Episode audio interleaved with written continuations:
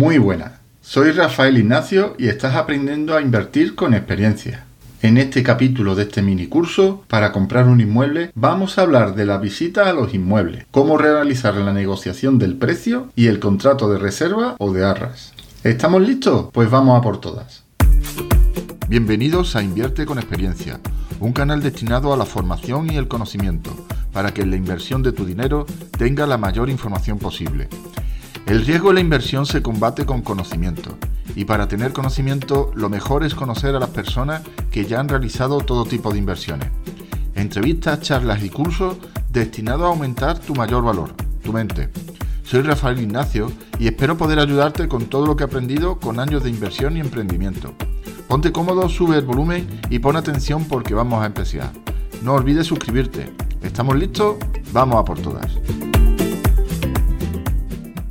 En este capítulo nos vamos a centrar en la fase de visita, negociación y reserva de un inmueble. Una vez que ya sabemos lo que buscamos, al haber completado el formulario indicado en el segundo capítulo y haber encontrado algún inmueble que se adapte a nuestras necesidades, vamos ahora a concertar una visita. Llamaremos lo antes posible y concertamos la visita también lo antes posible. Como ya he indicado en el capítulo anterior, la rapidez en esta parte es crucial, aunque también es importante que no parezcamos desesperados, puesto que si no, no podemos negociar con una buena posición de partida. Una vez que tengamos la cita, es muy importante hacer un paso previo a la visita y es informarse. Como ya hemos descartado bastantes pisos en el proceso de búsqueda, podemos permitirnos hacer una pequeña inversión en esta parte. Yo siempre solicito a través del registro de la propiedad online una nota simple del inmueble que voy a visitar. No cuesta mucho dinero, alrededor de 10 euros, y nos evitará muchos quebraderos de cabeza posteriores. En dicho documento viene expresados los titulares y deudas que tiene el inmueble, si está hipotecado y si sobre él pesa algún tipo de carga. En el caso de que no entiendas el documento, la nota simple, es muy importante que te asesores, puesto que cuando se compra una casa se hereda con ella todas las deudas que recaigan sobre la misma, pero no te asustes, se pueden eliminar antes de la compra. Otro paso importante que suelo realizar es dirigirme directamente a la gestoría de la comunidad, que habremos consultado en la llamada para concertar la cita. En la gestoría me informaré del estado de dicho inmueble. Importante saber si tiene deuda, si hay derramas pendientes y si el inmueble tiene proyectos pendientes, como la instalación de ascensores o reformas. Me ha pasado de encontrar un muy buen inmueble a un precio muy interesante y a la hora de consultar con la gestoría descubrir que se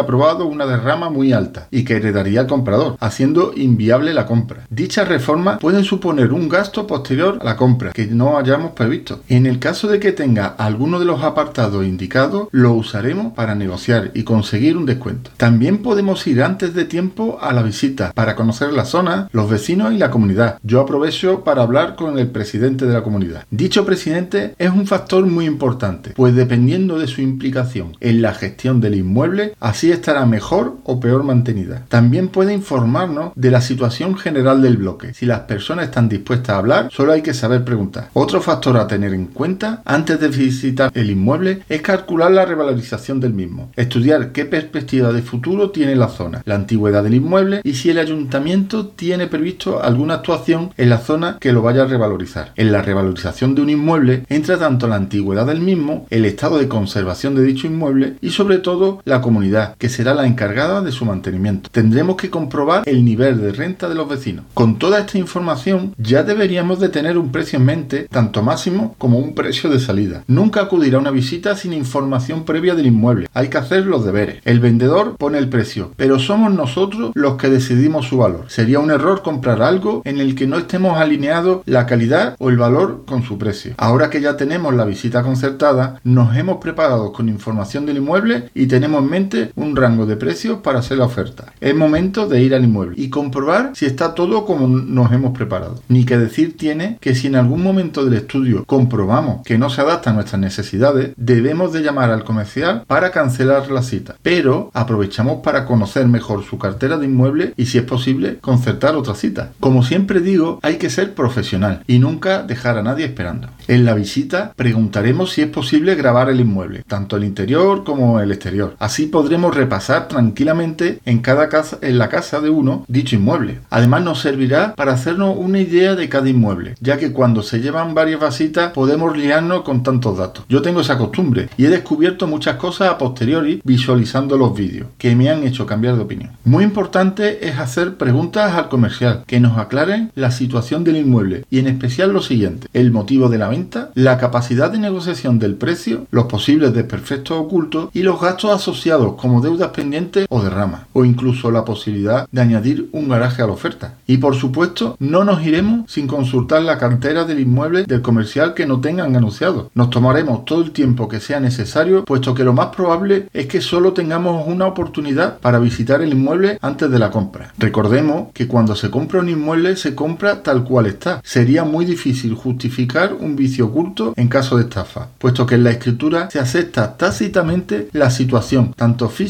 como registral del inmueble. Así, que seremos muy concienzudos en la visita y nos tomaremos todo el tiempo que sea necesario. Nada de prisa, aunque el comercial sea insistente. Hay que revisar muy bien los principales componentes del inmueble, que será lo que realmente estemos comprando. Y que en caso de desperfecto será un aporte importante en la reforma. Hay que ver y sobre todo comprobar las tuberías, tanto de agua como de desagüe. Recomiendo usar el baño. También habría que comprobar la electricidad, aunque normalmente es más complicado porque no suele estar dado de alta la luz. Aquí pareceremos muy profesionales si llevamos una linterna, pues el comercial se dará cuenta que no es el primer inmueble que visitamos. También es bueno llevar un metro para medir distancia. Al no poder comprobar el sistema con electricidad, podemos mirar el cuadro eléctrico, que nos indicará la antigüedad de la instalación. Solo la experiencia nos servirá en este caso. Y también podemos ver algún cajetín de distribución de la casa. Si podemos, recomiendo abrir alguno. No sería la primera vez que me encuentro un inmueble sin cableado, sustraído por ladrones. Las ventanas y las persianas hay que probarlas, sobre todo la del salón, que suele ser más grande y se suele romper antes. Aquí podemos comprobar el estado de aislamiento del inmueble. Las puertas yo las suelo cambiar, aunque es decisión de cada uno. Con un poco de suerte podrían conservarse. De todas formas, en el caso de que no estén correctas, no pasa nada. Su cambio no afecta mucho al presupuesto y son un factor visual muy importante. También se revisará la posibilidad de que haya humedades, especialmente en el baño y en la cocina. Especial atención si se ha pintado solo los techos, puede que escondan algo. Y del suelo estaremos atentos a la posibilidad de la existencia de piezas sueltas o grietas, que no deben de alarmarnos, pero sí hay que tenerlo en cuenta. Por último, comprobaremos cuánta iluminación tiene el inmueble y si podemos mejorarla de alguna forma. Una vez que hemos hecho nuestros números mentales, calculando cuánto puede costar la reforma, recomiendo hacer cálculos al alza y redondeando. Así tendremos previsión para posibles sorpresas. Decidiremos si queremos el inmueble y cuánto estamos dispuestos a pagar por él. Dependiendo de quién sea el vendedor, si un banco o un particular, así adaptaremos nuestra oferta. Los particulares suelen vender más con las emociones, suelen ser inmuebles familiares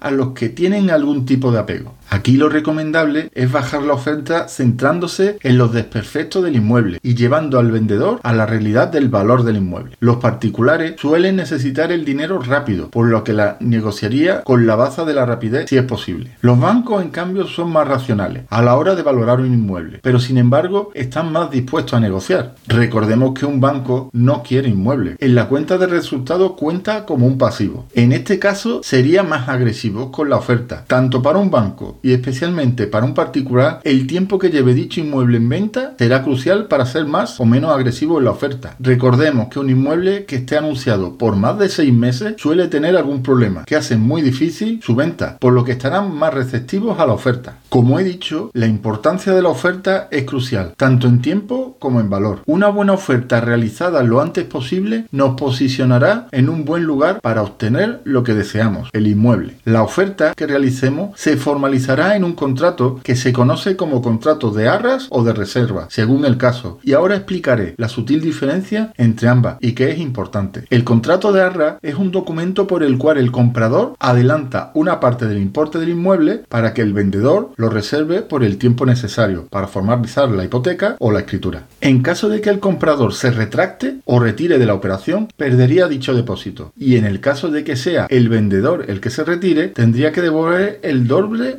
del importe del depósito. Y esta es la mayor diferencia con el contrato de reserva. En este tipo de contrato, el vendedor no está obligado a devolver el doble del importe, solo la cantidad adelantada. Normalmente los bancos que venden inmuebles a través de sus portales solo firman contratos de reserva y no se permite negociación en las condiciones. A estar en una posición dominante no necesitan vender con tanta necesidad. Imponen sus condiciones, en especial el importe de la reserva, el plazo y el tipo de contrato. Los particulares suelen ser más flexibles al estar asesorados por inmobiliarias, por lo que se puede negociar tanto el importe como el plazo de dicho contrato. Recomiendo abonar la menor cantidad posible de arras y un plazo mínimo de tres meses, ya que es lo que están tardando las entidades financieras en resolver las solicitudes de hipotecas. Comprobar que en dicho contrato aparecen los datos de los compradores y de los vendedores, así como los datos del inmueble y las consecuencias de la retirada de alguna de las partes comprobaremos que dichos datos coinciden con la nota simple que habremos obtenido previamente. Y si no la tenemos, ahora es más importante que nunca obtenerla. Solo hay un caso en el que se devuelve el importe de las arras si nos retiramos, y es que haya algún vicio oculto en el inmueble, o que los datos de dicho contrato no sean correctos, y es bastante difícil. En el próximo capítulo hablaremos de la búsqueda de financiación, una parte importante de la compra de un inmueble. Te animo a que participes y hagas preguntas o comentarios. Intentaré en la medida de lo posible ayudar a quien lo necesite. Por último, si quieres recibir un aviso sobre cuando publico otro vídeo u otro audio, te recomiendo que te suscribas y te agradeceré mucho que me recomiendes para poder difundir a más personas mi experiencia y ayudar en lo que pueda. ¿Estamos listos? Pues vamos a por todas.